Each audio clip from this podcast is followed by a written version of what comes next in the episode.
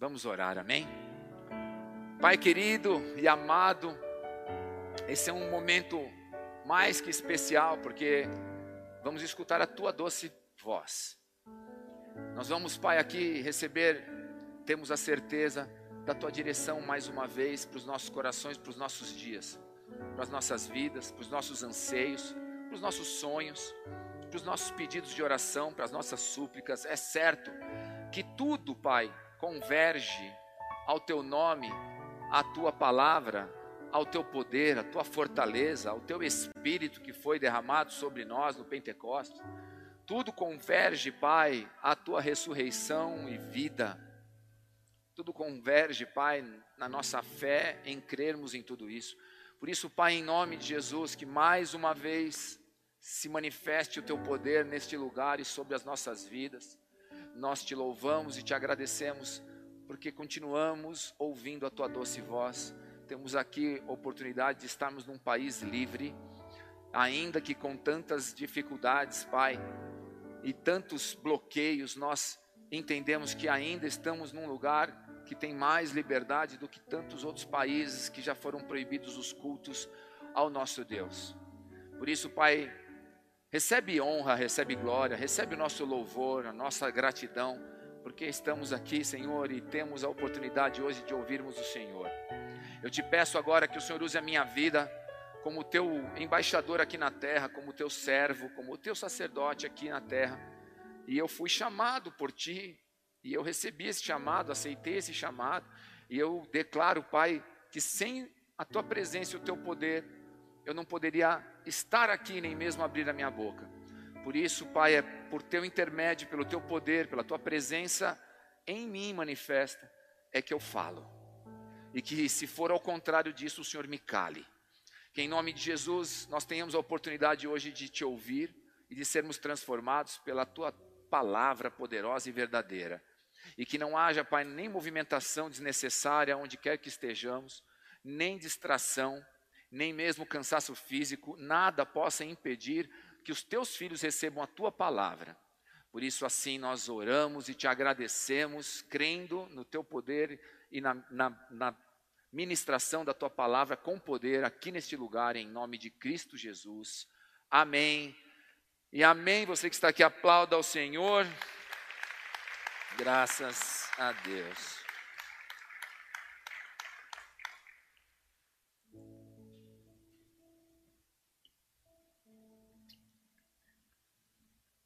Graças a Deus. Como você se preparou para essa noite? Essa é uma pergunta. Como você se preparou para esta noite? A noite da Páscoa. E eu estou dizendo isso porque precisa haver uma grande preparação para um dia como este. Não é simplesmente acordar na Páscoa e celebrar algo que nós nem sabemos o que estamos celebrando adorar alguém que nós nem amamos tanto assim, sentir falta de alguém que não desejamos nunca ter estado perto dele, porque agora eu celebro alguém que eu nem mesmo desejei de verdade tê-lo em meu coração. E no mundo cristão, e nós vivemos na era cristã, num mundo, na maioria cristão, cristãos, neste mundo nós teremos muitas pessoas que estão colocando mensagens da Páscoa, declarando o Cordeiro e a ressurreição, muitas vezes até duvidando se isso foi possível um dia. Em 1 Coríntios, capítulo 15, verso 3 e 4, e eu peço que você, se for rápido, abra, e aí também você pode estar acompanhando na tela. Você que está em casa, 1 Coríntios capítulo 15, verso 3 e 4. E a palavra diz assim: Antes de tudo, vos entreguei o que também recebi, que Cristo morreu pelos nossos pecados, segundo as Escrituras, e que foi sepultado e ressuscitou ao terceiro dia, segundo as Escrituras. Paulo, nesse momento, ele está em Éfeso escrevendo uma carta aos Coríntios, e ele diz isso a estes homens. Ele está dizendo: aquilo que eu recebi, aquilo que eu recebi, eu estou te entregando. Aquilo que eu conheci, eu vou tornar conhecido, para que vocês tenham o entendimento de quem é o Cristo. Vocês tenham o entendimento de quem é esse Jesus, de quem é o Messias, o que é o Messias. Então ele, em poucas palavras, resume resume a história mais importante das nossas vidas. Ele disse que Cristo morreu pelos nossos pecados, segundo as Escrituras, e ele foi sepultado e que ele ressuscitou ao terceiro dia. Três atos, três momentos, três momentos importantes. Ele morre, segundo as Escrituras, ele foi sepultado ou seja, todos viram que isso aconteceu, uma pedra foi colocada no lugar, e depois, ao terceiro dia, ele ressuscita. Então, aqui, você talvez fosse a igreja de Coríntios, ou pode se considerar assim, segundo as Escrituras, é isso. Conheça Jesus Cristo, conheça o Cordeiro. Jesus é o Cordeiro de Deus que tira o pecado do mundo. Jesus é o Cordeiro de Deus que tira o pecado do mundo. A Janete, que era uma querida que trabalhou conosco em casa, e ela era membra desta igreja em algum tempo, parente dos nossos queridos Franklin e Kelly. Ela, quando eu pedia para ela fazer cordeiro em casa, ela falava: Eu não. Eu falei: Você não vai comer? Ela falou: Eu não vou comer o cordeiro de Deus que tira o pecado do mundo. De jeito nenhum. Eu falo, não, vamos comer cordeiro. Eu não. Esse era um, um, um entendimento muito superficial que ela tinha. Ela tinha, mas ela tinha um, de alguma forma, um, um zelo, porque ela era séria em tantas atitudes, ela era séria em tantas coisas que ela fazia, como no dízimo, por exemplo, que nós ministramos agora. Eu pagava o salário dela e ela já contava o negócio, já colocava num canto e ela trazia o dízimo dela sempre, sempre. Então ela tinha ali um, um temor que muitas vezes nós não vemos.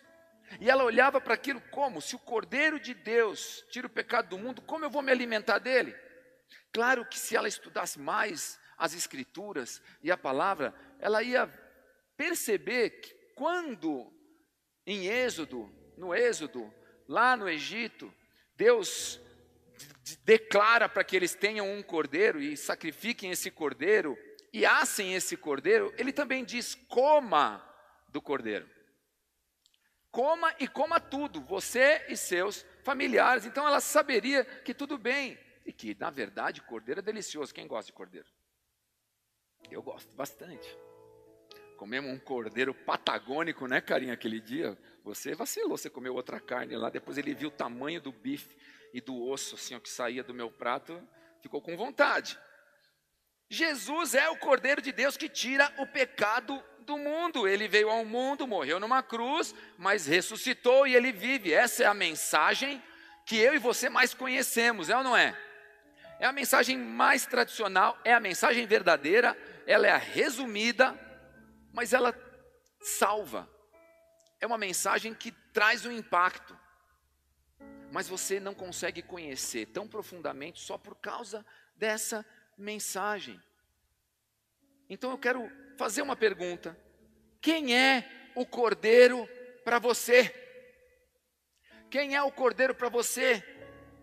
E a outra pergunta é: como você se preparou para essa noite? Foi o que eu disse no início desse culto. Então, quem é o Cordeiro para você? E como você se preparou para esta noite de Páscoa? Páscoa significa passagem ou pulo. Vocês já devem ter escutado isso, Pesach, em hebraico, quer dizer pulou por cima, passou e não tocou e não tomou os filhos daqueles que, de alguma forma, ouviram a mensagem e obedeceram, passando o sangue de um cordeiro nos umbrais da porta. Então, Páscoa é o pulo do anjo, é o pulo que ele dá sobre as casas que tem a marca do sangue do cordeiro. Do sangue do cordeiro. E que por isso foram poupados da tragédia de perder o primogênito da casa. Amém? Então, esta é a primeira pergunta: quem é o cordeiro? Quem é o cordeiro? E na celebração da Páscoa judaica, o cordeiro ficava uma semana com a família. Então a primeira coisa que você precisa saber, não era qualquer cordeiro. Não era no dia ele pegar um cordeiro qualquer do seu rebanho e sem saber exatamente como aquele cordeiro viveu aquele dia, ou fez naquele dia, ou se ele estava sujo ou não. Ele pegava qualquer cordeiro e levava para sacrificar no mesmo dia. Não. Dias antes, dias antes, ele escolhia um cordeiro de até um ano, sem defeito, bonito. Cuidava desse cordeiro, levava esse cordeiro para casa, e esse cordeiro passava uma semana com a família. Ele era cuidado pela família, ele era tratado pela família, ele ficava na casa. Ele era um cordeiro sem defeito, um animal perfeito para se tornar de estimação. E tem uma história minha e da minha irmã Fátima, que está aqui no altar hoje, nessa noite. Tem uma história que, sem que nós soubéssemos de nada disso, e na verdade meu pai nem estava celebrando uma Páscoa, o meu pai comprou um cordeirinho, e era muito novinho, devia ter realmente menos de um ano. Ele comprou um cordeiro. E esse cordeiro ele levou para casa. Imediatamente, nós que não tínhamos nenhum animal de estimação, não tínhamos cachorro, não tínhamos nada, olhamos para aquele cordeiro e já fomos dar um banho nele. Fomos cuidar do cordeiro, pentear o cordeiro, amar o cordeiro. Nós nos apaixonamos por aquele bichinho, ele vivia no nosso colo. E principalmente a minha irmã ficou apaixonada, ela era mais nova, é mais nova do que eu, e naquela ocasião devia ter uns cinco anos, sei lá, é isso? Pode ser isso, uns cinco anos, quatro, cinco anos. Ela se apaixonou, assim como as crianças judaicas aqui, judias, também se apaixonavam, brincavam. Quem já viu um cordeirinho? Você não fica doido para pegar ele no colo? Quando você vê aquele bichinho branquinho, peludinho, pulando com aquelas patinhas, é a coisa mais linda. E isso aconteceu lá na minha casa. E isso também acontecia aqui, só que eles com o propósito da Páscoa, e meu pai com o propósito de fazer uma bela janta para a família, simplesmente para fazer uma janta. Eu não me lembro se era no final do Ramadã, porque meu pai, por ser islâmico, ele estava fazendo ali para terminar o jejum dos árabes ali, dos, dos, dos islâmicos, ele comprou, não me lembro disso, era muito novo, nem ele vai lembrar disso. Também não sei se era para o Natal. Nós nem comemoramos Natal, mas porque nós estamos no Brasil, ele falava: ah, eles querem fazer uma janta, vamos fazer uma janta no Natal. Não era uma comemoração, mas a gente de alguma forma se juntava para isso. E aí, e aí nós pegamos muito amor, muito carinho por esse por esse bichinho que se tornou nosso bicho de estimação. Nós pegávamos no colo. Isso era para que nós, na verdade, não era, não, não devíamos nos apegar. Meu pai não se atentou a isso. Deixou que a gente brincasse. Uma sensibilidade zero do vovô, né? Que deixou o, o bichinho de estimação, não, um bichinho que não era de estimação, se tornar um bicho de estimação e depois meteu a faca no pescoço do bichinho na nossa casa diante de nós. E aí o bichinho está ali, ele falou, ele está doente. Eu falei, doente com sangue saindo do pescoço, pai? Uma faca na sua mão? Que isso, pai? Ele fez isso.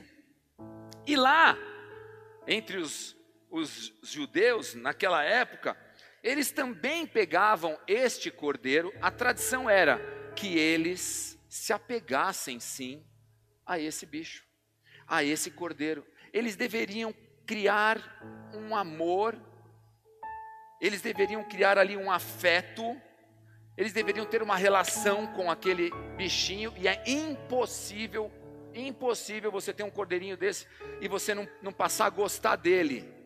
É impossível. É, eles são graciosos, eles são bonitinhos. Estou falando de um bode velho, estou falando de um cordeirinho. E o cordeirinho ele é lindo e é impossível você não se apegar. E a intenção na tradição era que eles tivessem um apego com esse bichinho. As crianças brincavam com ele, pegavam no colo. Em uma semana ele já se tornava membro da família. Você criava um vínculo afetivo com esse cordeiro. Essa era a intenção.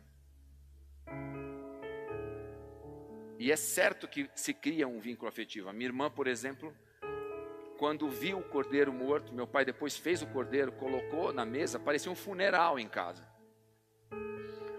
O cordeiro que era para ser comido, na verdade, a gente estava querendo sepultar ele. A gente fala, pai, tinha que enterrar o que você fez. Mas ele, não, vamos comer, está gostoso. Ele arrancando os pedaços, comendo.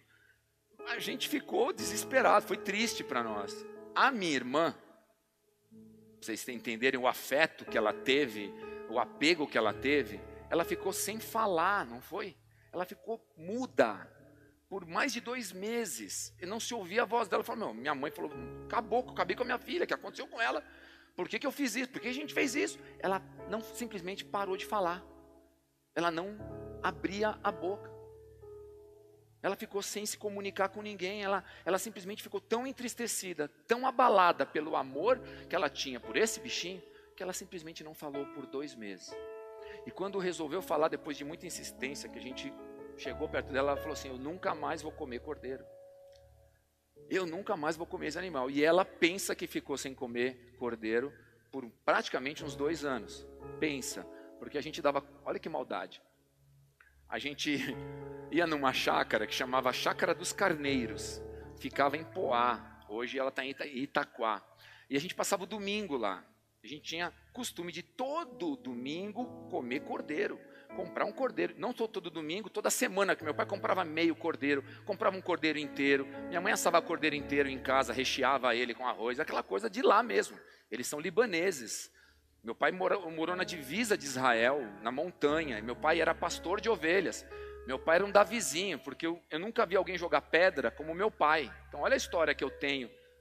Meu pai joga pedra, jogava, né? Agora tá magrinho, tá fraquinho.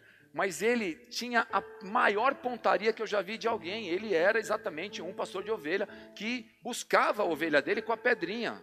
A preguiça de ir atrás da ovelha, ele jogava pedra na cabeça ou na frente da ovelha para a ovelha voltar.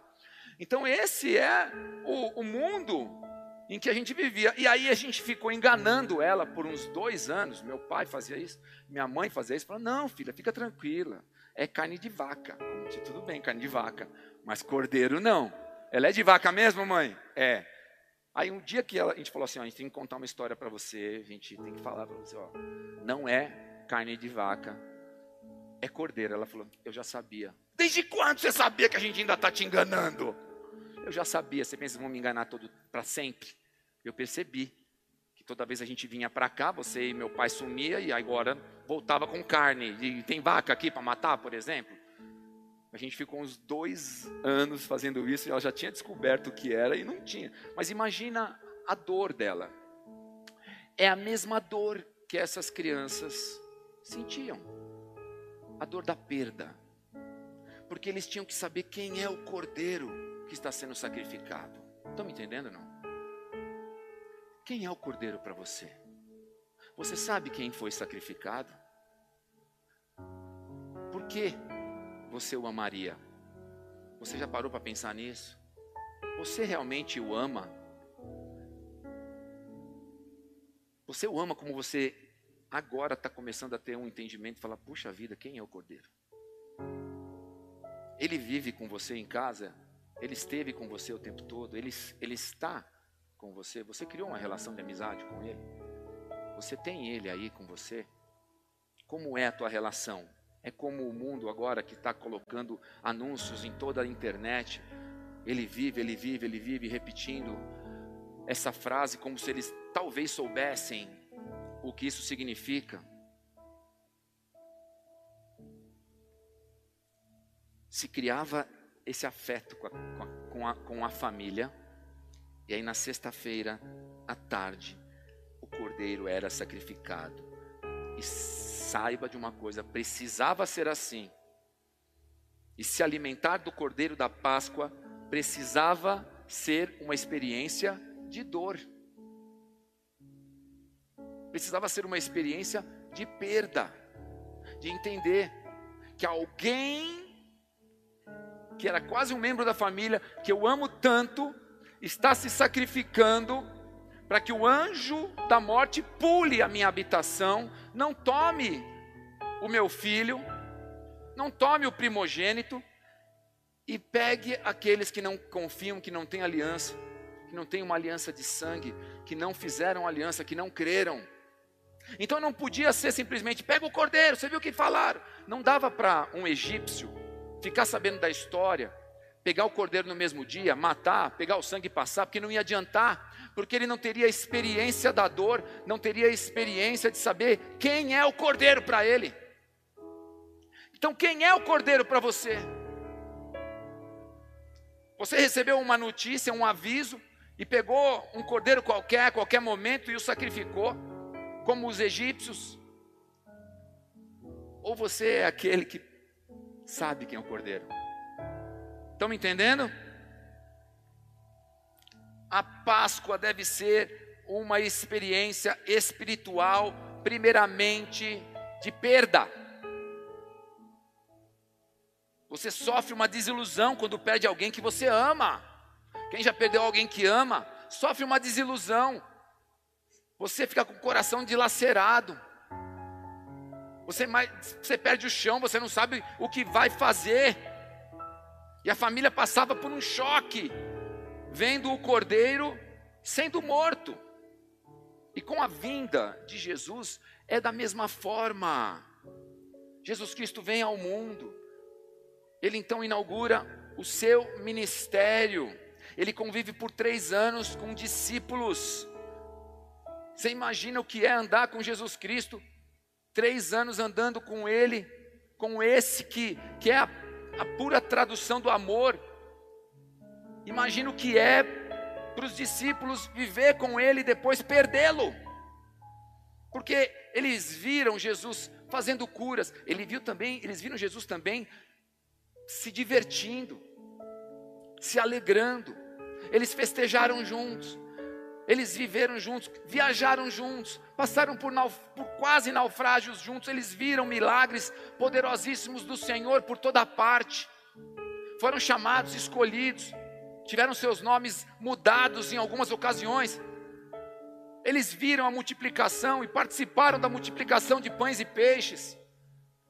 Eles viram e perceberam, sentiram o milagre daquele Deus, o amor daquele Deus eles viram sentido para suas vidas.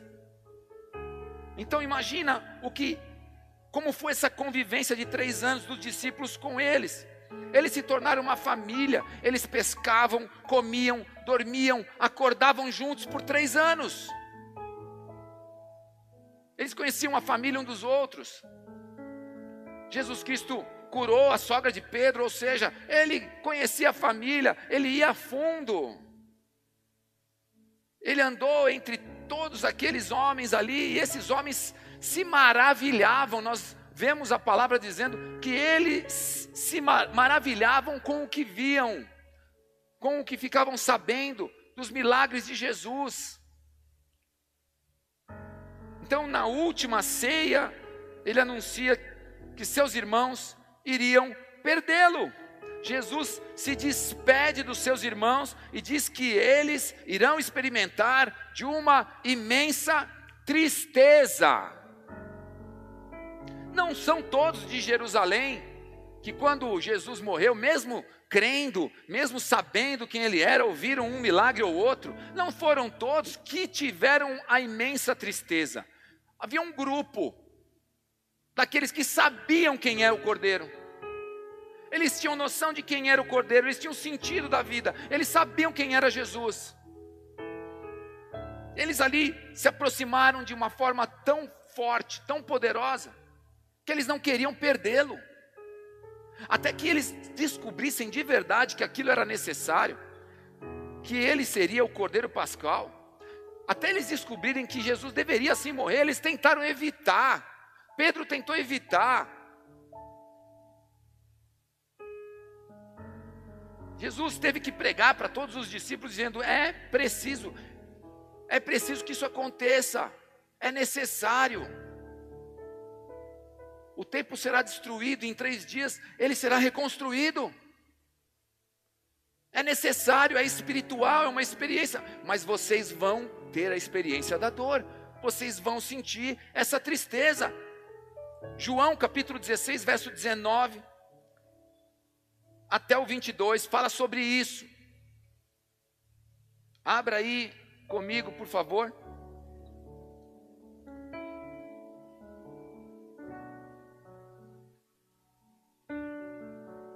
Descobrir quem é Jesus para você. Talvez seja a notícia mais importante da tua vida. Nunca mais a tua Páscoa será a mesma, nunca mais teu entendimento sobre a morte de Jesus na cruz e a ressurreição. Como é importante a ressurreição. Como nós falamos tanto da cruz, como nós usamos a cruz, como nós falamos dela, como muitos ainda têm Jesus naquela cruz, mas não se fala da ressurreição com tanto poder como se fala da cruz. Jesus é aquele que veio ao mundo, morreu numa cruz, mas ressuscitou ao terceiro dia e hoje vive. Ponto. Ninguém fala, ninguém diz qual é a importância e ninguém utiliza da ressurreição mais do que a cruz. Porque hoje você pode ser alguém que olhou para a cruz e foi salvo e conhece a misericórdia de Deus, mas não conhece o Jesus ressurreto e nem o poder dele e nem se utiliza dele. Porque viver Jesus ressurreto não é igual viver Jesus que morreu na cruz. Porque viver a ressurreição de Jesus é viver com o caráter de Cristo. É com o caráter de Cristo. Você vai ter que dar tudo de, de si. A tua vida não pertence mais a você, mas agora pertence a Ele. Capítulo 16, a partir do verso 19. Deixa eu só mudar um negócio aqui. Pronto. Diz assim, capítulo 16 de João, verso 19, diz assim: Percebendo Jesus que desejavam interrogá-lo, perguntou-lhes: Indagais entre vós a respeito disto que vos disse, um pouco e não me vereis, e outra vez um pouco e ver-me-eis. Em verdade, em verdade eu vos digo que chorareis e vos lamentareis, e o mundo se alegrará. Vós ficareis tristes, mas a vossa tristeza se converterá em alegria. A mulher, quando está para dar à luz, tem tristeza, porque a sua hora é chegada, mas depois de nascido o menino, já não se lembra da aflição, pelo prazer que tem de ter nascido ao mundo um homem. Assim também agora vós tendes tristeza, mas outra vez vos verei, o vosso coração se alegrará, e a vossa alegria ninguém poderá tirar. Aqui Jesus está explicando para eles, e você pode reconhecer um pouco mais quem é o Cordeiro quando você ouve essas palavras. Vocês vão se entristecer, mas a sua tristeza não durará para sempre. O vosso coração se alegrará em breve. E essa alegria ninguém poderá te tirar, porque Jesus Cristo, ele é poderoso e, e ele ressuscitou. Ele tem poder sobre a morte. Ele está vivo. E ele nos ressuscita com ele. Jesus estava dizendo aqui: vocês vão ficar tristes por um tempo. Eu serei tirado de vocês por um, por um pouco vocês não vão me ver, mas em breve vocês me encontrarão. Em breve eu voltarei. Em breve eu vou mostrar porque eu vim. Eu expliquei isso o tempo todo, mas vocês não compreenderam até aqui. Eu falei para vocês em parábolas, em metáforas. Eu falei para que vocês de alguma maneira entendessem, mas muitos ainda não entenderam. Agora eu estou sendo claro. Vocês vão ficar tristes. Por quê? Porque vocês andaram comigo. Porque vocês são meus amigos. Porque vocês me amam. Porque vocês sabem quem é o cordeiro. E por isso vocês vão sentir a perda do cordeiro pessoas precisavam ter esse, esse, esse contato afetivo com Jesus. Por isso, esses doze andaram com eles e mais um monte de outros discípulos que andaram também. Havia uma comissão de mais de 70 pessoas que também andavam e outros ainda que se aproximaram e que tinham de alguma maneira algum amor, algum afeto, alguma familiaridade com ele. Ninguém como os discípulos. Ninguém tão de perto como os doze. Mas haviam mais pessoas que também foram capazes de sentir essa dor. E essa capacidade de sentir a dor fez com que quando Jesus retornou, eles se alegrassem de maneira sobrenatural, porque eles sabiam quem eles estavam perdendo. Por isso, eles sabiam que eles estavam recebendo de volta. Você precisa saber quem perdeu para você se alegrar quando ele voltar. Você precisa amar profundamente e reconhecer profundamente, ter um afeto gigante por esse cordeiro, para saber que quando ele for, você ficará triste sim, mas não durará para sempre. Essa experiência da angústia, da dor, da perda, ela é uma experiência que mantém a tua chama acesa e a tua fé. Jesus falava com amigos e não mais com servos. Jesus disse a eles que ele iria embora, seus discípulos certamente iriam passar pela maior experiência de tristeza e de solidão que alguém poderia imaginar ou experimentar. Mas Jesus prometeu que voltaria. Então a Páscoa celebra a memória de Cristo e a amizade daquele que se deu por nós. A Páscoa celebra a amizade que você tem com Jesus. A Páscoa celebra a memória dele. Eu sei quem ele é, eu me lembro dele. Sabe quando você faz, você, você faz no velório, as, a, a, a, quando as pessoas começam a falar um memorial daquele que morreu?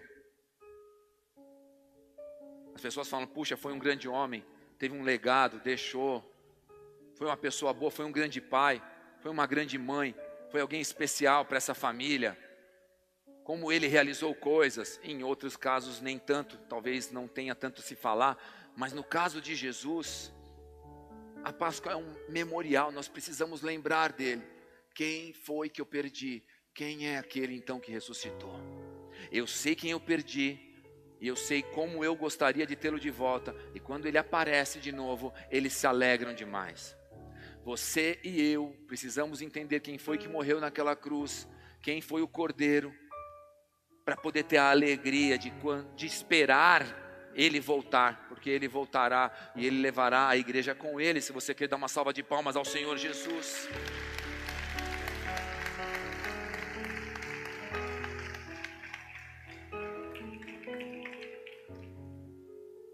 Você precisa sentir a perda e a morte de Jesus para querer ter a ressurreição e a vida de Jesus.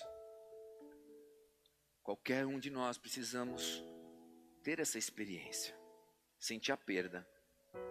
E lá na Via Crucis, na verdade, subir lá no Getsemane. Tentar olhar bem nos olhos dele agora. Entender ele orando e os irmãos dele, os, aqueles que eram mais chegados que, o, que os irmãos amigos de Jesus, os discípulos de Jesus que subiram com ele dormindo enquanto ele orava, ele pediu: segura a onda, Segura a onda aí. Eu... Há algo que eu estou sentindo é muita angústia. Então, esses subiram, mas não suportaram o peso que estava ali, dormiram. Jesus ali sofreu, suou sangue. Suar sangue é uma das maiores dores que um homem, angustiantes que um homem pode estar sentindo, e ele então começa a exalar pelos seus poros o seu próprio sangue.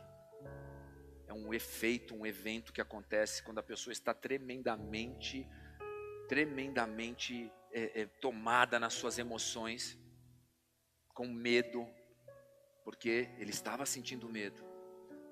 E a palavra diz que depois de ele orar por três vezes, então o anjo veio e acalmou. Deus disse que estava com ele, então ele se fortaleceu e logo na sequência ele é preso. Para que ele passasse por tudo aquilo até chegar na cruz, morrer na cruz, ser sepultado. Tenta olhar nos olhos de Jesus. Olha para o cordeiro. Quem é o cordeiro para você? Quem é o cordeiro? Quem é o cordeiro que tira o pecado do mundo? Quem é o cordeiro que tira o seu pecado? Quem é o cordeiro que se propôs a isso? Ele nos conhece e morreu por cada um que ele conhece, mas nós muitas vezes não conhecemos de, de, direito, e há pessoas que não conhecem Jesus, mas Jesus morreu por esse também. Ele morreu por todos, mas nós não sabemos quem ele é.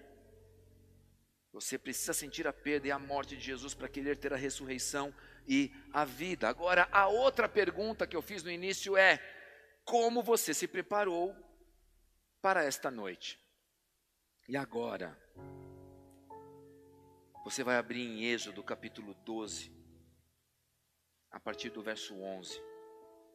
Como você se preparou para esta noite? Tem um um versículo, não precisa abrir, está em Lucas capítulo 12, verso 20, diz assim: Mas Deus lhe disse, louco, esta noite te pedirão a tua alma, o que tens preparado, para quem será? Esta noite pedirão a tua alma, ei louco, o que você tem preparado, para quem será? Essa é uma pergunta. Como você se preparou para esta noite, em Êxodo capítulo 12, o texto inteiro fala sobre a Páscoa, sobre a preparação da Páscoa, sobre a escolha do cordeiro, como eu disse para vocês, a partir do verso 1 fala disso, eu não vou ler tudo, mas ali fala sobre como escolher o cordeiro, que dia você pega o cordeiro, que dia você sacrifica o cordeiro, o que você vai fazer, vai assar, vai comer, toda a família vai comer, o sangue passado nos umbrais da porta. Há toda uma um, um, a todo um, um processo ali ensinado para que nós, ou para que os judeus ali pudessem fazer de maneira correta. Havia uma maneira certa de se fazer isso, e há mais coisas para se seguir ainda, algumas outras direções, e a partir do verso 11, então, Êxodo capítulo 12, a partir do verso 11, diz assim: Desta maneira o comereis, Desta maneira o comereis: lombos cingidos, sandálias nos pés e cajado na mão. Comê-los eis à pressa, e a, é a Páscoa do Senhor. Porque naquela noite passarei pela terra do Egito e ferirei na terra do Egito todos os primogênitos, desde os homens até os animais. Executarei juízo sobre todos os deuses do Egito. Eu sou o Senhor o sangue vos será por sinal nas casas em que estiverdes. Quando eu vir o sangue, passarei por vós, e não haverá entre vós praga destruidora, quando eu ferir a terra do Egito. Aqui ele está declarando: o anjo vai pular a sua casa, porque eu vou ver o sangue ali. Beleza. Mas eu já expliquei como era a preparação, quem era esse cordeiro, como deveria ter afeto, como você deveria saber quem é, como você deveria sentir dor pela perda, você deveria comer, e há uma maneira de você se portar na hora de estar comendo. E essa é a parte importante desse texto aqui que eu quero chamar a atenção. Verso 11: Desta maneira o comereis, lombos cingidos, sandálias nos pés e cajado na mão. Você vai comer com as pressas. Esta é a Páscoa do Senhor. Por que as pressas? Porque o anjo quando passasse ali naquela terra, ia trazer uma calamidade, um terror naquele, naquele lugar. E logo, logo, Faraó deixaria com que todos fossem embora. E eles precisariam estar prontos, prontos, lombos cingidos, sandália no pé e um cajado na mão. para que eles pudessem estar prontos, não ter tempo de ter que colocar sandália, já tinha que estar pronto para ir embora, para correr. Porque a promessa do Senhor ali era de libertação da escravidão, e Deus, Deus já havia avisado: você que quer ser livre do, do, da escravidão, esteja pronto, lombo cingido, sandálias nos pés e cajado na mão. Lá em Efésios capítulo 6, verso 13, tem revelação aí, vamos lá. Efésios capítulo 6, verso 13, a partir do verso 13, fala da armadura de Deus.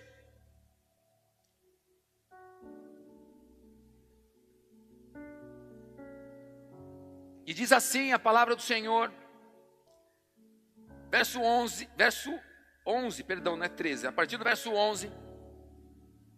Revestivos, colocou lá? É, revestivos de toda a armadura de Deus para poderdes ficar firmes contra as ciladas do diabo. Porque a nossa luta não é contra o sangue e a carne, e sim contra os principados e potestades, contra os dominadores deste mundo tenebroso, contra as forças espirituais do mal nas regiões celestiais. Portanto, verso 13: Tomai toda a armadura de Deus para que possais resistir no dia mau. E depois de, de de, de, de ter desvencido tudo, permanecer inabaláveis. Estais, pois, firmes, verso 14: Estai, pois, firmes, cingindo-vos com a verdade e vestindo-vos da couraça da justiça. Calçai os pés com a preparação do evangelho da paz, embraçando sempre o escudo da fé com o qual podereis apagar todos os dardos inflamados do maligno. Tomai também o capacete da salvação e a espada do Espírito, que é a palavra de Deus. Então, lá em Êxodo capítulo 12, ele está dizendo: lombo cingido, sandálias nos pés e mão no cajado, é assim que você vai comer, coma às pressas, porque esta é a Páscoa do Senhor. E em Efésios, quando aqui Paulo começa a, a trazer exatamente o revestimento do Senhor sobre aquele que foi chamado, sobre aquele que foi lavado pelo sangue do Cordeiro. Há um revestimento. Presta atenção, sangue nos umbrais da porta. Presta atenção no sangue do Cordeiro sobre a tua vida. Quando você coloca uma arma, essa armadura, no verso 11, a primeira palavra que você vai ler ali é revestivos revestivos. Você vai colocar esta, esta armadura sobre uma veste que você já tem. E essa veste precisa estar limpa.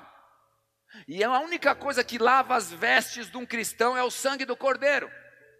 Então você tem as suas vestes limpas e por isso a armadura te serve.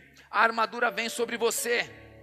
Aqueles homens deviam conhecer o Cordeiro para que aquele sangue tivesse valor sobre a tua vida, sobre a vida deles. E eles precisavam ter uma atitude, uma postura.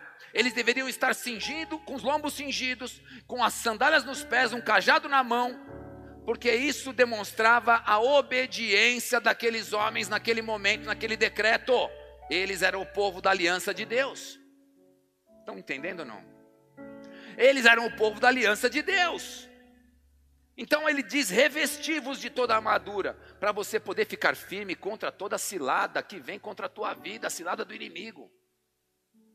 A morte não vai te alcançar, a morte não vai tomar você, nem seus primogênitos, nem a tua casa. Mas como está a tua veste? Quem é o cordeiro para você? Você realmente o conhece? Você é amigo? Você tem intimidade com ele? Então, a palavra em Êxodo diz: desta maneira comereis. Esteja de pé, lombo cingido é em pé. Uma das traduções é fique de pé. Isso aqui é o lombo cingido, forte, firme. Cajado na mão, você vai comer, sandália no pé e você vai comer, terminar, não deixa nada, não sobra nada. Não sobra nada, porque quando o anjo pular a tua casa e pegar o inimigo, muito rapidamente eu vou te livrar muito rapidamente você vai sair. Aqueles que são meus estão preparados. Aqueles que são meus, aqueles não vão ser pegos de surpresa. Quando eu vier na minha, na minha última vinda, eu vou buscar a igreja. E ninguém sabe a hora nem o lugar, mas a igreja preparada, a noiva, aquela que está adornada, as cinco virgens prudentes que estavam com o azeite nas lamparinas, essas não foram pegas desprevenidas. Ele disse: de pé, cajado na mão, sandália no pé, e coma tudo. Como o cordeiro com dor, saiba quem morreu por você. Tenha dor, saiba quem morreu por você. Não foi um ato alegre, foi um ato de dor, de tristeza. As pessoas choraram. Havia uma mãe ali presente. A palavra fala que Deus abandona Jesus por um instante quando todo o pecado do mundo vem sobre ele. Porque Deus não consegue olhar para o pecado. Naquele momento veio todo o peso do mundo sobre aquele cordeiro. Quem é o cordeiro para você? Quem é o cordeiro para você? Depois da morte do cordeiro, a família reunida deveria comer o cordeiro mantendo uma postura. Então, lombos cingidos. Isaías capítulo 11, verso 5 fala sobre isso. Coloca aí no telão. Lombos cingidos. Isaías capítulo 11, verso 5. A justiça será o cinto dos seus lombos e a fidelidade o cinto dos seus rins. Em Efésios diz: Estais, pois, firmes, cingindo-vos com a verdade e vestindo-vos da couraça da justiça.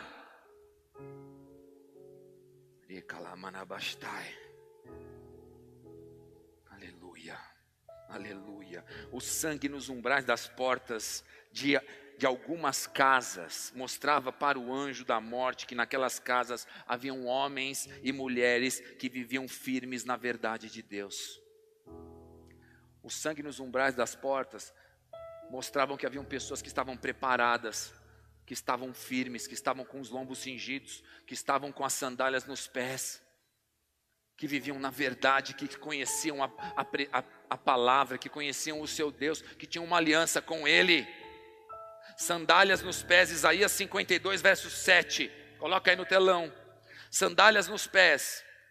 Diz assim Isaías 52, verso 7: Que formosos são sobre os montes os pés dos que, do que anuncia as boas novas, que faz ouvir a paz, que anuncia coisas boas, que faz ouvir a salvação, que diz a Sião: O teu Deus reina.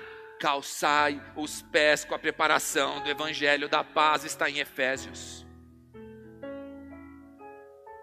Preparados. Quem conhece a palavra?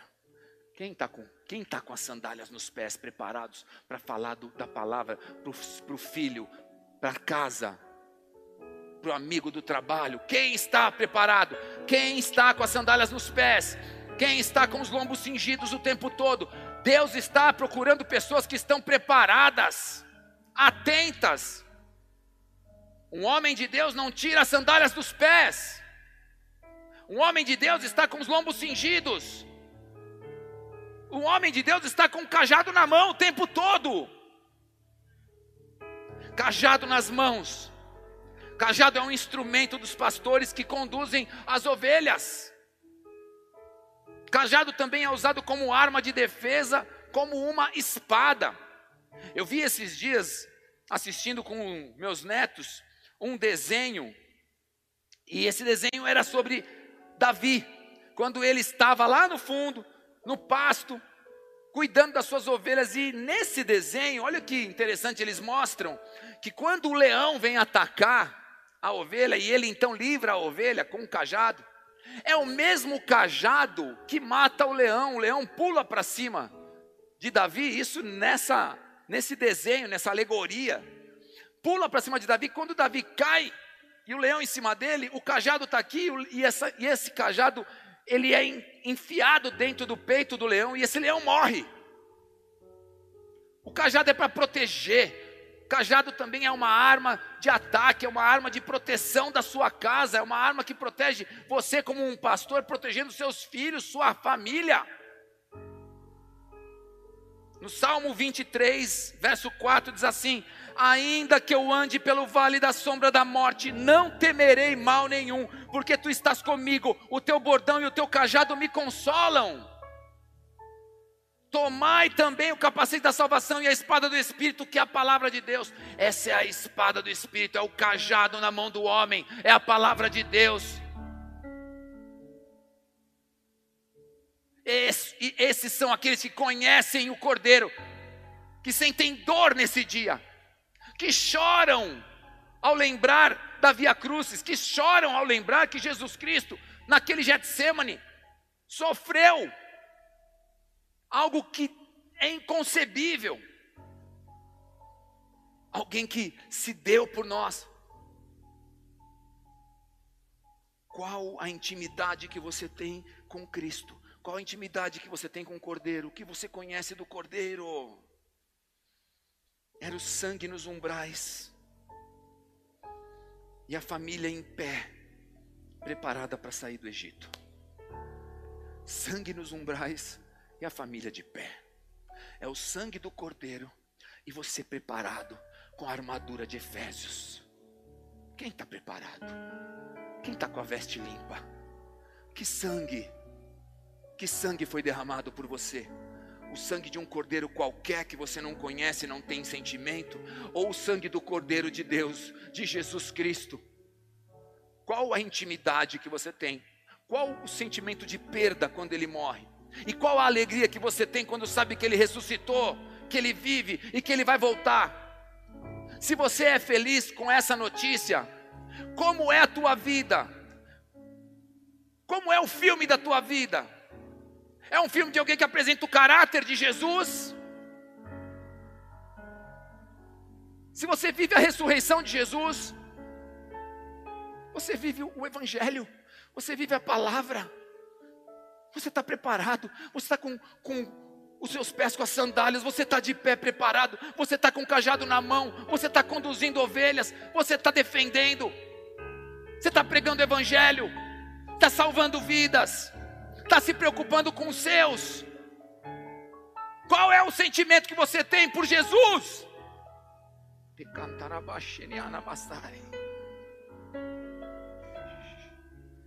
Efésios, capítulo 3, verso 17.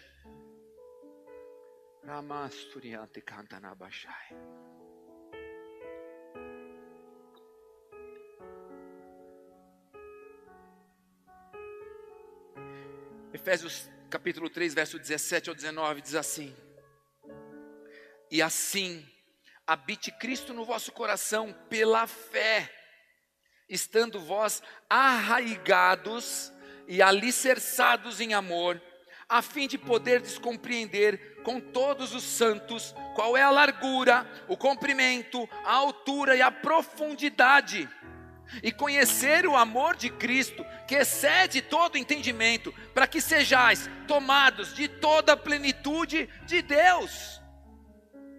Você precisa conhecer a altura, a largura, o comprimento, a profundidade desse amor conhecer o amor de Cristo que excede o nosso entendimento.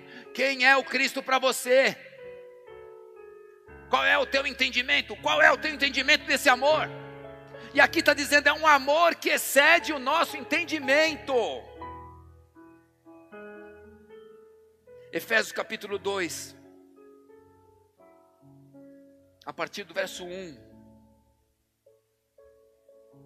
Nós vamos ler até o verso 6.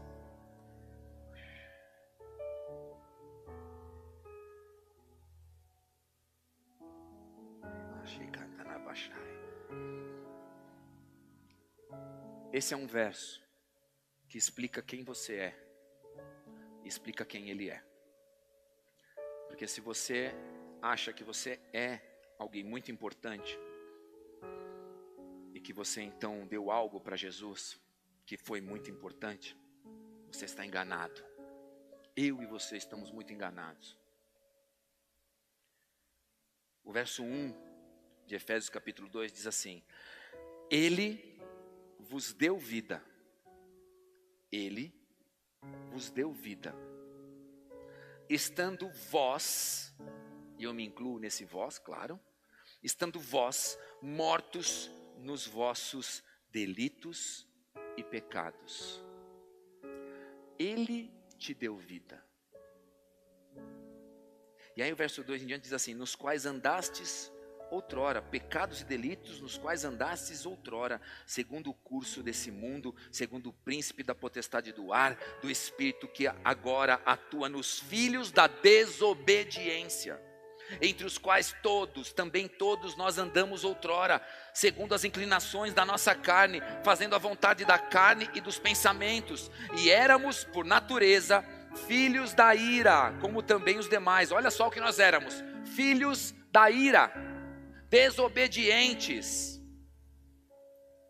Aí no verso 4 diz assim: Mas Deus, mas Deus, diga, mas Deus, mas Deus, sendo rico em misericórdia, por causa do grande amor com que nos amou, e estando nós mortos nos nossos delitos, nos deu vida juntamente com Cristo.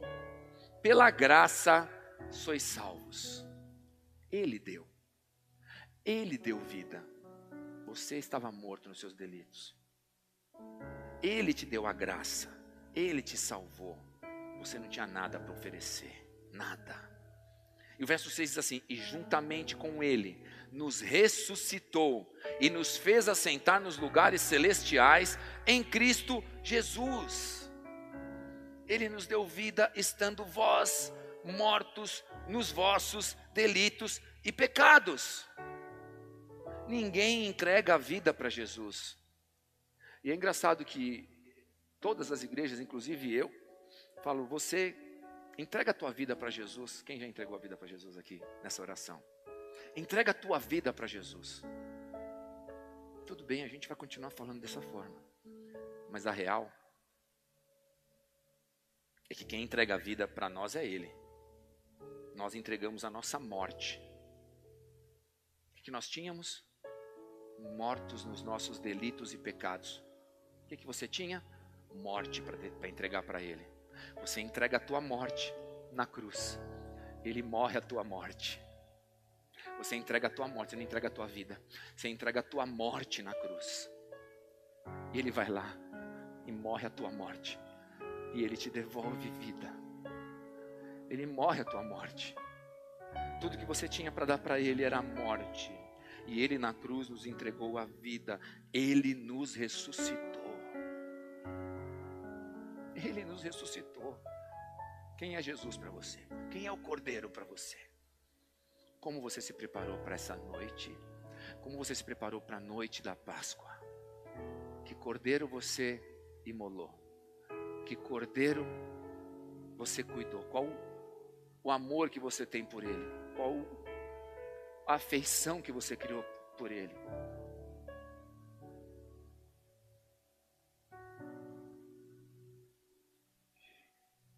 Em 1 Coríntios capítulo 15, verso 3 e 4.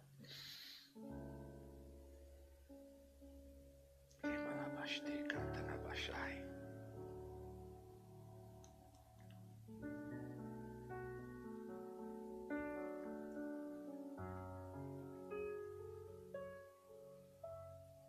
Vou ler de novo esse texto que eu falei lá no começo. Antes de tudo, vos entreguei o que também recebi. Antes de tudo, vos entreguei o que também recebi: que Cristo morreu pelos nossos pecados, segundo as Escrituras, e que foi sepultado, e ressuscitou ao terceiro dia, segundo as Escrituras. Deixa eu contar uma coisa para vocês. Jesus Cristo era o primogênito. Amém? Ele era o primogênito. Ele é o Cordeiro Pascual, mas ele era o primogênito. A Páscoa era a passagem, o pulo do anjo da morte pelas casas nas quais os primogênitos seriam poupados. Não morreriam, teriam vida e libertação. Seriam livres livres. Jesus era o primogênito, mas também era o cordeiro. Ele morreu, mas a morte não tinha poder sobre ele. Amém? Vocês já ouviram isso? A morte não tinha poder sobre Jesus. Somente matando Jesus. Ou seja, o Cordeiro de Deus, somente Deus matando o próprio filho, somente Deus entregando o próprio filho para a morte. Então, somente matando Jesus, o Cordeiro de Deus, que ele separou para matar. Jesus era o Cordeiro de Deus que Deus separou para matar. Jesus também era o primogênito de Deus. Então Jesus ele se tornou o Cordeiro e Deus o separou para a morte. O anjo da morte não poderia tocar no primogênito. Somente com Deus entregando o primogênito como cordeiro, a morte não tocaria no primogênito, que é Jesus. Deus entregou o seu primogênito como cordeiro, e assim o próprio Deus pôde ter seu filho de volta. Estão entendendo não?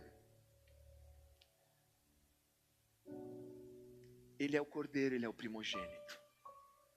Satanás pensou que quando Jesus morreu naquela cruz, ele tinha vencido. Mas não foi o anjo da morte que tocou Jesus, foi o próprio Deus que entregou Jesus para a morte. E ele paga o preço da morte com a sua vida. O anjo da morte não tinha poder sobre a vida de Jesus, e Jesus passou a ter poder sobre a morte e sobre a ressurreição. Esse é o cordeiro que você conhece? Esse é o Jesus que tocou a tua vida? Esse é o Jesus que ressuscitou? Você conhece o cordeiro? Você sabe quem é o cordeiro?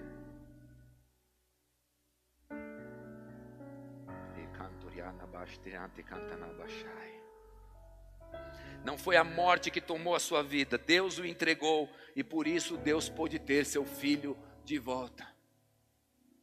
O próprio sangue do, de Jesus, este sangue foi derramado naquela cruz. A cruz é um umbral. A cruz, ele é um umbral de uma porta. E é exatamente da porta que você entra, da porta que você é liberto da, da própria morte. Você deu a sua morte e você recebeu a vida de Jesus. Lucas capítulo 24. Para terminar. Lucas capítulo 24, verso 1 ao 6.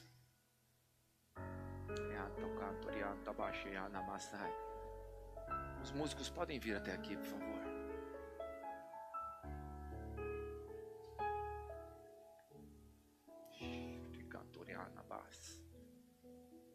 Lucas capítulo 24, verso 1, diz assim: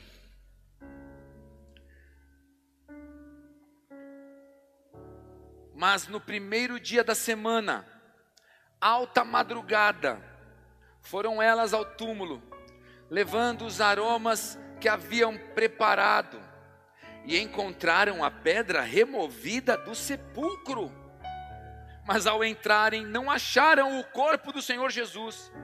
Aconteceu que, perplexas a esse respeito, apareceram-lhes dois varões com vestes resplandecentes, estando elas possuídas de temor, baixando os olhos para o chão, eles lhes falaram: Por que buscais os, entre os mortos ao que vive?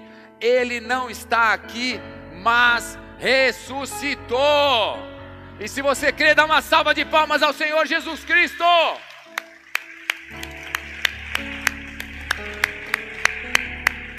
Ei!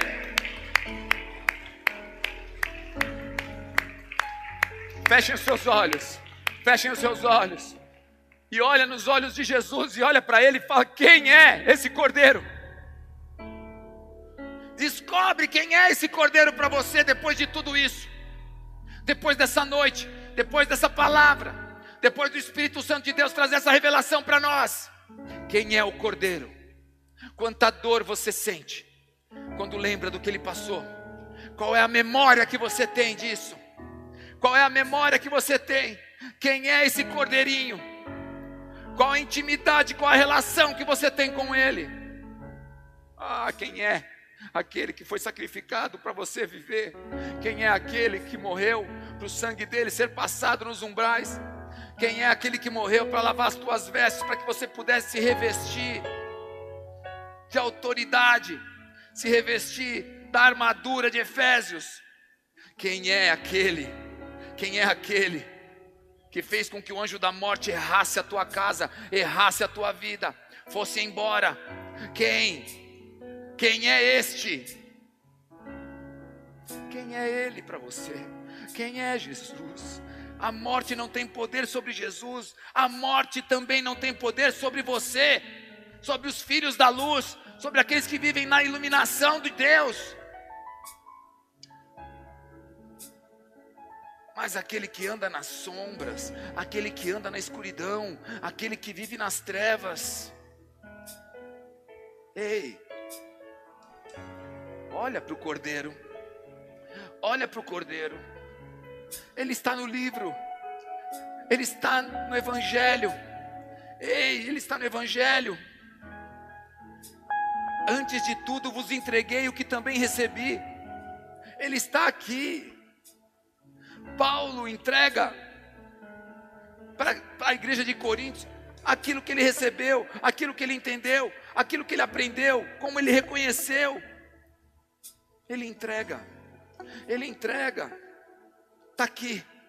Conheça o Cristo, conheça o Cordeiro, conheça o que morreu, conheça por que morreu, sinta a dor e a angústia, mas também agora você pode sentir a alegria da ressurreição daquele que você ama, daquele que vive, daquele que traz salvação para a tua vida, para a tua casa, daquele que traz poder e autoridade, daquele que derramou graça, não só misericórdia, mas graça, e a graça é através da ressurreição, graça é poder de Deus, graça, ela vem com o caráter de Cristo sobre o homem. Ninguém tem graça sem caráter. Não há graça sem caráter. O máximo que um morto consegue é a misericórdia de Deus. Mas a graça, ela vem com a ressurreição. O poder vem com a ressurreição.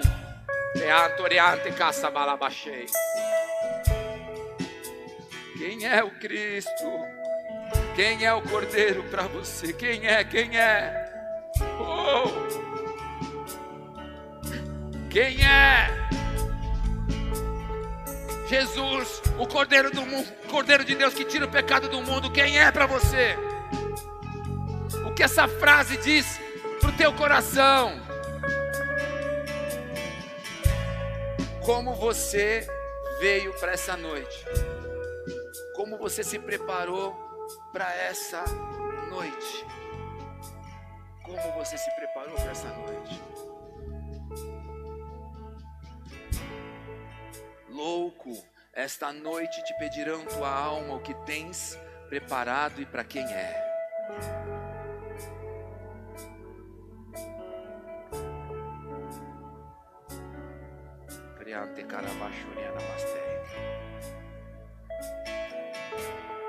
Como você se preparou para essa noite?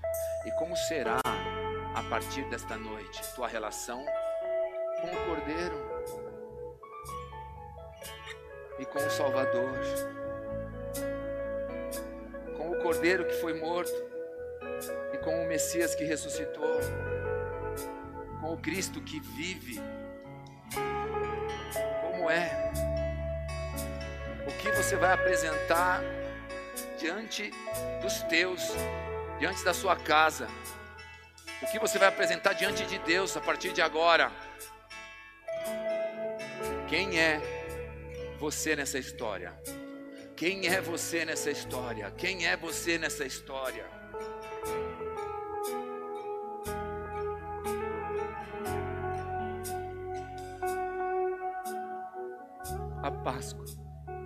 Mais importante da tua vida.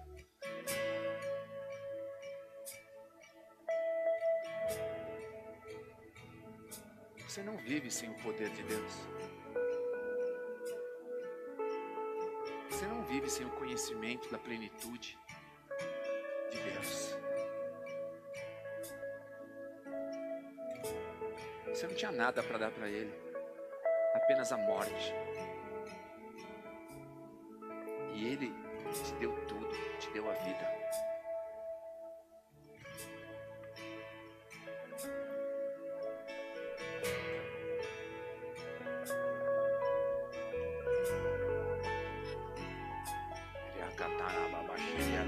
Lombos cingidos, sandália nos pés, cajado na mão. Preparados para estarem libertos, preparados para serem livres do Egito. Porque Deus sabe quem são os seus. Deus sabe aqueles que andam na verdade. Deus sabe aqueles que andam diante da palavra do Evangelho. Deus reconhece, Deus sabe. Deus também conhece o coração daqueles que querem viver isso a partir de agora. Deus sabe. Deus sabe quando é de verdade. Ele sempre soube. Ele sempre soube. Satanás não engana Deus, você vai enganar. Satanás, que era um querubim ungido, ele não engana Deus, e ele é um derrotado. Você vai enganar?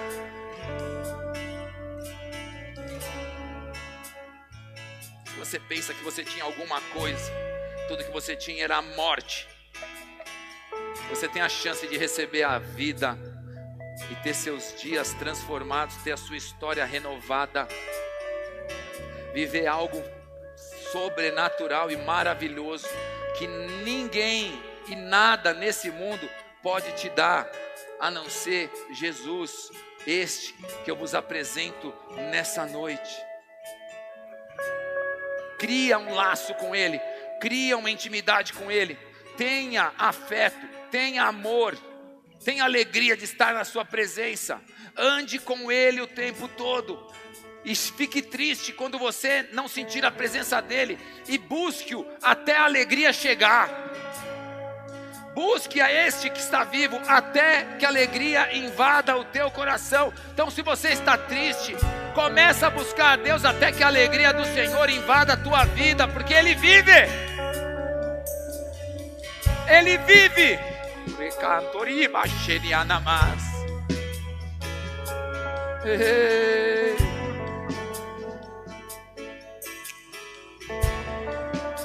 Você pela primeira vez ouviu uma palavra como essa. Eu quero te convidar a entregar a morte, a sua morte, para que Ele te dê vida. Entrega aquilo que você tinha, morto nos seus delitos, na sua iniquidade, nos seus pecados, nos seus erros, nas suas mentiras. Entrega isso, porque Ele morreu a tua morte. E se você crer nisso e declarar isso, Ele te dá vida. Então entrega o que você tem, entrega aquilo que você chama de vida. Que até hoje nós falamos, entrega a tua vida. Entrega aquilo que você tem, para que Ele possa te encher daquilo que Ele tem, que é muito maior, muito melhor, mais precioso e é eterno. Ele te leva a Deus. Ninguém vai ao Pai se não for através de Jesus Cristo e Ele veio ao mundo para te salvar. Se você quer fazer isso, levanta sua mão no lugar onde você está. Se for aqui na igreja, levanta sua mão. Se estiver na sua casa, levanta sua mão. E se você fez isso agora, com coragem, fica de pé no seu lugar.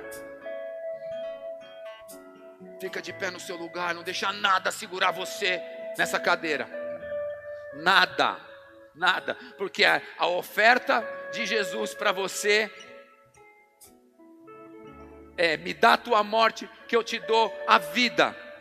Essa é a oferta de Jesus. E Ele não está te cobrando que você saiba tudo sobre Ele, mas o que você ouviu hoje vai fazer com que você vá atrás e busque amar a esse Deus, amar o Cordeiro, conhecer quem Ele é, de uma maneira sobrenatural, que vai mudar a tua vida por completo e para sempre, e vai mudar a tua casa. Você que ficou de pé, você que está em casa e quer fazer essa oração, faça isso agora. Repete assim comigo: Senhor Jesus, Senhor Jesus, eu entrego a minha vida, eu entrego a minha eu entrego a minha eu morte, entrego a minha morte, a minha iniquidade, a minha iniquidade, o meu pecado meu pecado. na tua cruz, na tua cruz, na- aos teus aos pés. teus pés. E eu, e eu recebo de ti E eu recebo de ti a vida, a vida, porque o que o Senhor tem porque o que o Senhor tem é vida. é vida. E eu ressuscito nessa E noite, eu ressuscito nessa noite, porque a palavra diz porque a palavra diz que Jesus Cristo que Jesus Cristo veio ao mundo, veio ao mundo, morreu numa cruz, morreu numa cruz, e ao terceiro dia e ao ressuscitou, terceiro dia ressuscitou, e que hoje ele vive, e que hoje ele e que ele morreu por minha causa, que ele morreu por minha causa, pelo meu pecado, pelo meu pecado, morreu a minha morte, morreu a minha morte, para que eu tivesse vida. eu tivesse E eu vida. recebo nessa noite recebo nessa a noite vida que há em ti. Por isso, Pai, Por isso, Pai, eu te peço, eu te peço, lembra de mim, lembra de mim, escreve meu nome escreve meu no nome livro da no vida, livro da vida. cuida dos meus dias, Cuida dos meus dias. cuida dos, dos teus planos para mim, Cuida dos teus planos para mim. para que eu possa descobri-los. para que eu possa descobri-los. Revela para mim Revela para mim aquilo que eu preciso saber. aquilo que eu preciso Eu saber. quero te conhecer. Eu quero te conhecer. Eu quero, eu quero ter amor por Eu ti. quero ter amor Como a ti. palavra hoje me Como a ensinou. palavra hoje me ensinou. Quem é o Cordeiro? Quem é o Cordeiro? Pai, Pai. eu quero saber quem é o eu Cordeiro. quero saber quem é Eu o quero Cordeiro. descobrir quem é o Eu quero Cordeiro. descobrir quem é o Cordeiro. E eu quero amar esse E Cordeiro. eu quero amar esse Cordeiro. Por isso, Senhor, Por isso, Senhor, eu te eu peço, te peço. fala comigo Fala comigo. a partir de hoje, a partir de no hoje, meu secreto, no meu secreto, na minha casa, na minha casa, no meu quarto, no meu quarto, quando eu orar. quando eu orar. E Pai, E Pai, eu declaro hoje eu declaro hoje que eu me arrependo que eu me arrependo de tudo que fiz, de tudo que fiz, de toda mentira, de toda mentira, de todo pecado de todo pecado que fizeram que fizeram com que o Senhor morresse na cruz por com que mim. o Senhor morreu na cruz por mim.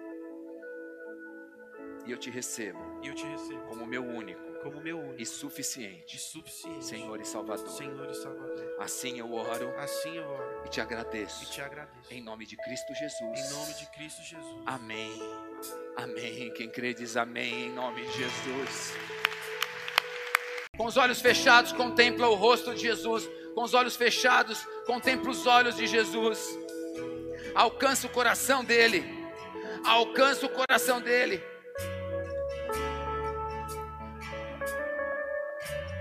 Estabeleça agora uma relação com ele. Estabeleça uma relação com o teu pai.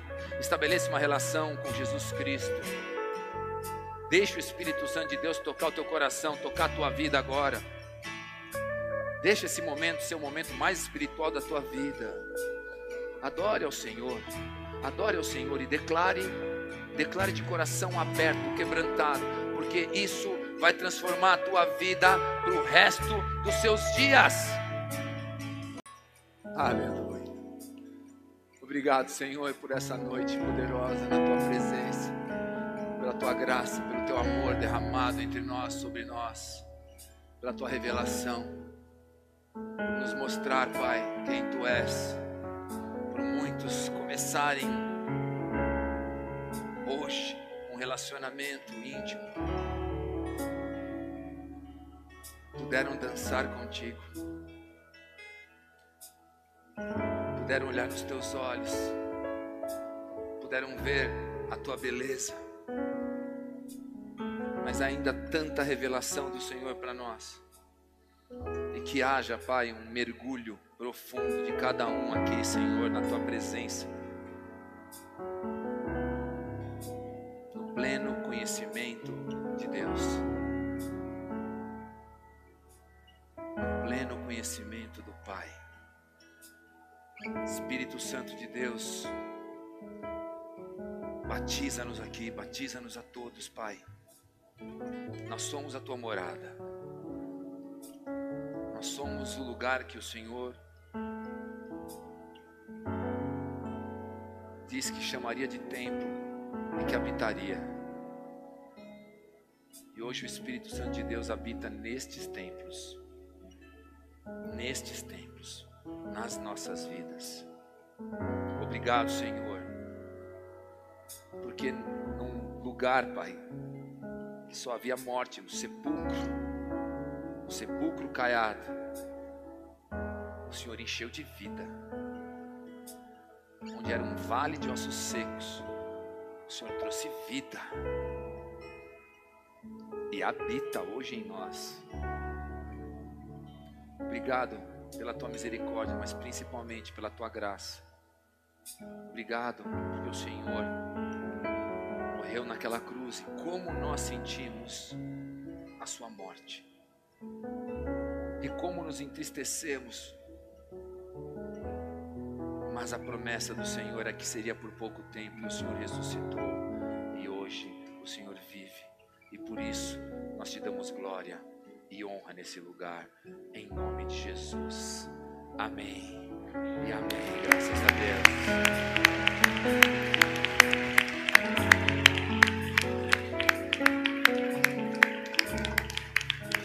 Graças a Deus. Levanta sua mão direita. Declara assim comigo, você que está em casa também. Se Deus é por nós, quem será contra nós?